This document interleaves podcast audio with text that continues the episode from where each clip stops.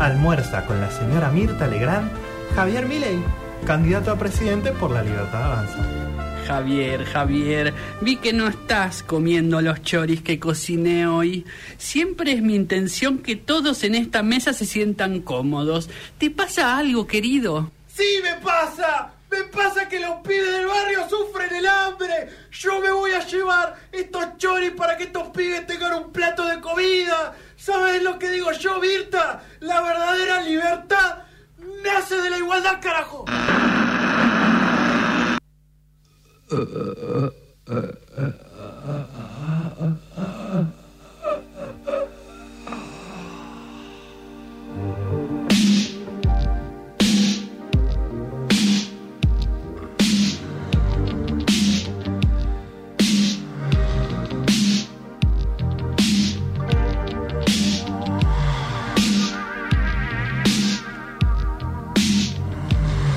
gran riff. Podemos, podemos decirlo, ¿no? Este, bueno, así comienza mm, eh, Yendo de la cama al living de Charlie García con el tema homónimo, justamente. Eh, temazo, Dios mío, cómo me encanta. Temazo, mal. Sí, mal. sí. Eh, en algo que a mí me gusta mucho de, de este disco de Charlie García, eh, es el primer disco que él saca después de separarse de Cerú Girán, Sí. después de que se separara Cerú Girán. Eh, y uno quizá cuando no lo tiene tan escuchado a, a Charlie García, digamos, en sus diferentes etapas, se mezcla un poco qué es de cuándo Claro. eh, y quién toca en cada uno de los temas y demás. Yo durante mucho tiempo pensaba que esto era todavía de Girán, Ujú. porque justamente es, es como un, un disco y ese tema para mí lo muestra muy bien, en medio transición entre Claro. ese, ese rock que hacían los Girán, que era medio yacero, que era Sí, medio más progresivo, algo así, sí.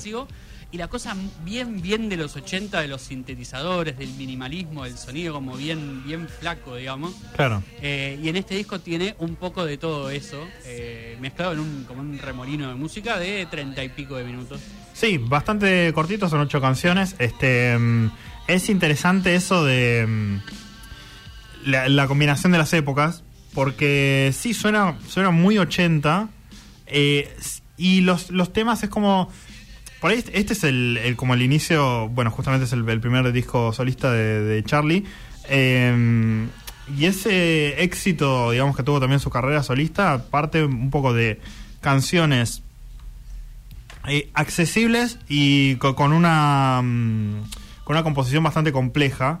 Entonces se nota esa cosa que están arrastrando ahí del virtuosismo de Serú Girán eh, aplicado a, mm, a canciones más más no sé si como pop 80, pero es como más tipo Prince o algo así, como medio un, un estilo así como bien picado, como muy medio funky, sintetizador, ¿viste? Eh, que, que funciona muy bien. Y, y por ahí en hacer unas- una balada o un tema tranqui, de repente te meten unos cambios de. unos cambios de acorde, unas. eh, O sea, este tema, por ejemplo, es, es fantástico. Tipo, lo, lo que hacen es como hasta clásico. Bueno, es que a mí es- eso es algo que me parece que tiene Charlie García que lo hace muy distintivo, sobre todo cuando toca el, cuando toca el piano, el Sí. teclado, eh, que suena muy clásico. Sí. Pero suena muy clásico y lo que está haciendo no es clásico en lo absoluto porque la- las armonías, nada de lo Ujú. que está haciendo es clásico, pero es el, es el sonido que él encuentra.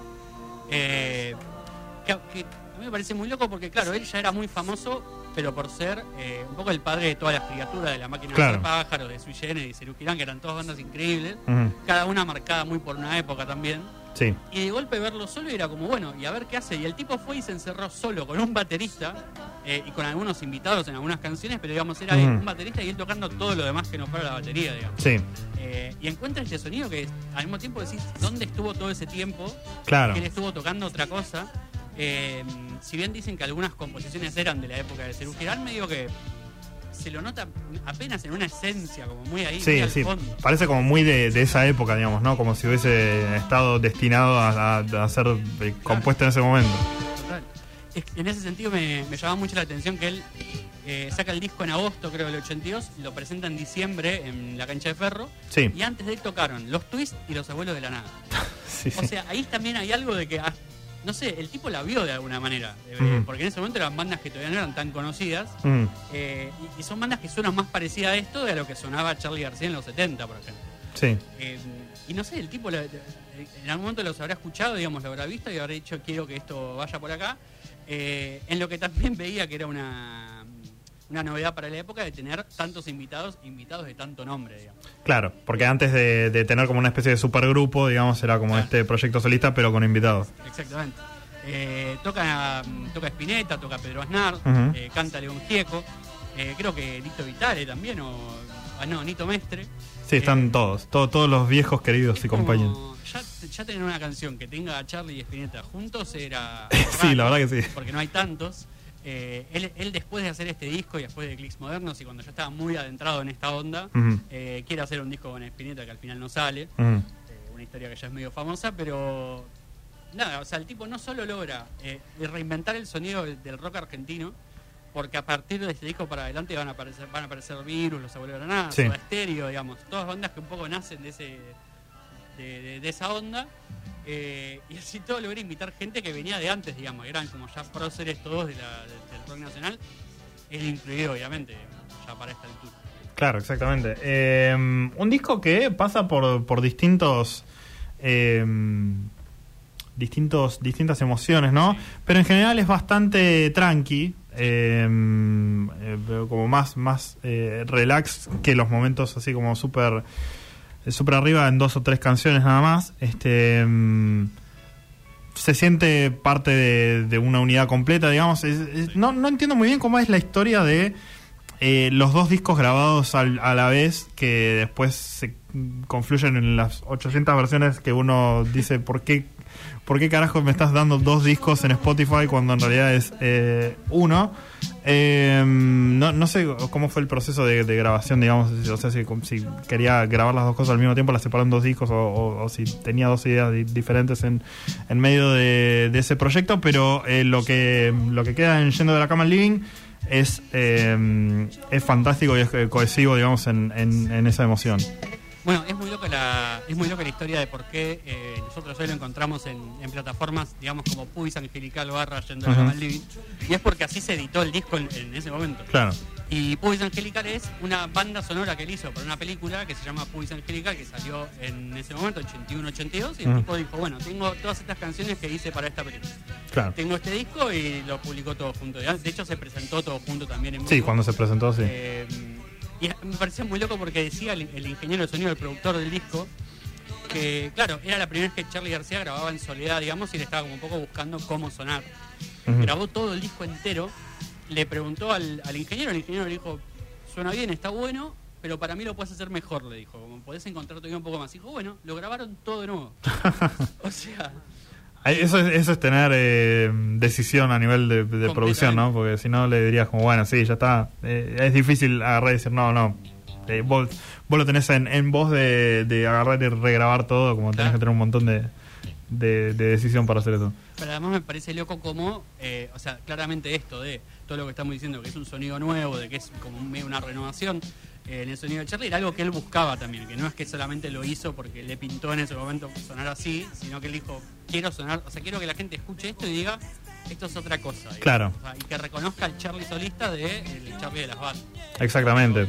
Eh, como eh, de buscar esa eh, identidad propia que mm, antes estaba mezclada en muchas otras personas. Digamos, cómo suena Charlie realmente. Claro. Eh, y bueno, suena así. Y suena fantástico. Y es loquísimo porque uno escucha, digamos, de, los, de las ocho canciones, tres, cuatro son clásicos de Charlie García. digamos. Sí. Son canciones que conoces sí o sí, que lo escuchaste alguna vez en algún lado, que, lo, que te lo hicieron escuchar en la escuela, lo que fuera.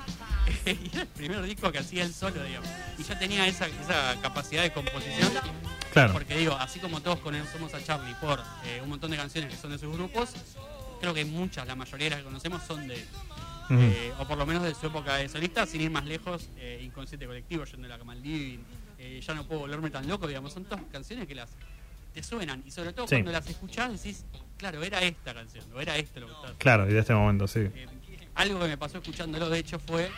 Yo a veces siento cuando lo escucho eh, aisladamente una canción de Charlie García que está muy quemado. Como lo escucho digo, sí, esto ya lo escuché un montón de veces. Como, ¿por qué lo escucharía de vuelta? Y al Claro. escucharlo todo entero en un disco, tiene otra.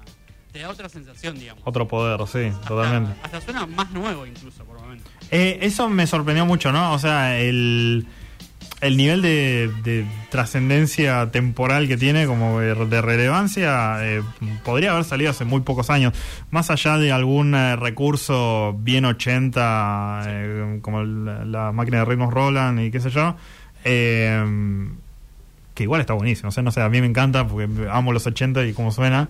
Eh, pero mm, po- podría haber sido compuesto ahora, digamos. Tiene como esa misma, ese mismo nivel de- o, como una ambición y una una búsqueda fantástica eh, que, que trasciende cualquier cualquier época más allá de, de algunos pequeños sonidos de, de sintes o teclados MIDI que por ahí ya no se estén usando tanto. Totalmente.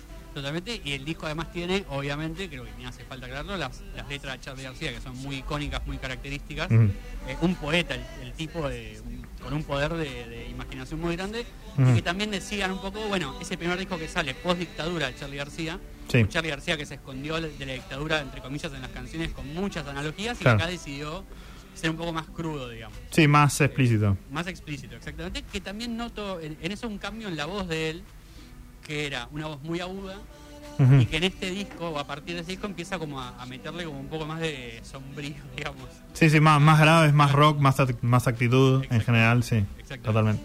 Eh, pero nada, un, un disco brillante, un disco recontra recomendable. Si no lo conocen a Charlie García o si nunca le dieron mucha oportunidad, más allá de algunas canciones muy conocidas, me parece es un buen lugar para, para bucear, para encontrar un poco lo que decimos, ¿no? Igual un tipo que es multifacético, por lo cual, eh, si no les interesa tanto el Charlie de los 80, pueden ir para atrás o pueden ir para adelante y van Sí. a encontrar otras cosas seguramente, pero eh, icónico el disco, sin dudas. Me da un poco de lástima que no esté dictado en soledad porque es un disco para tener.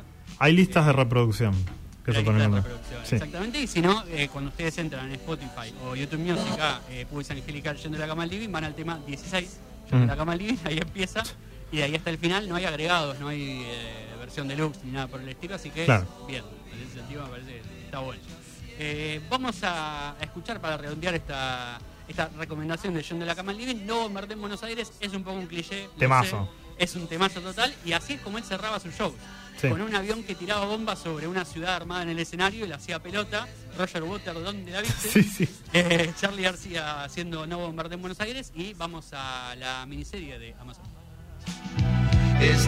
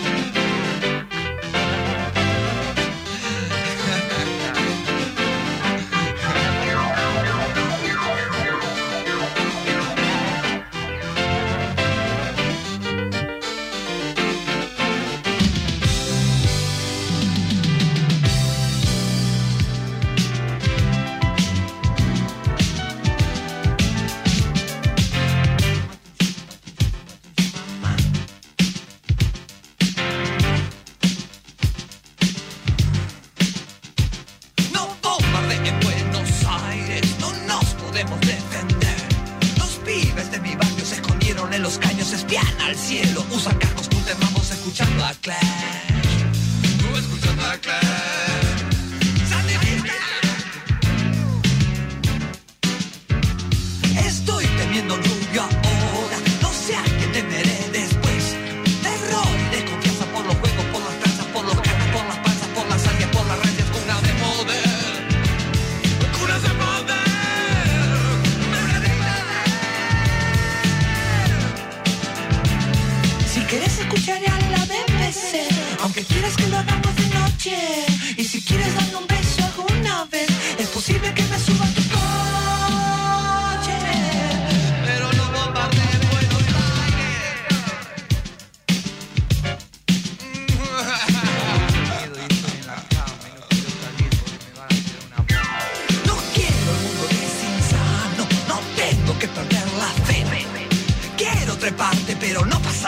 ni siquiera puedo comer un bife y sentirme bien.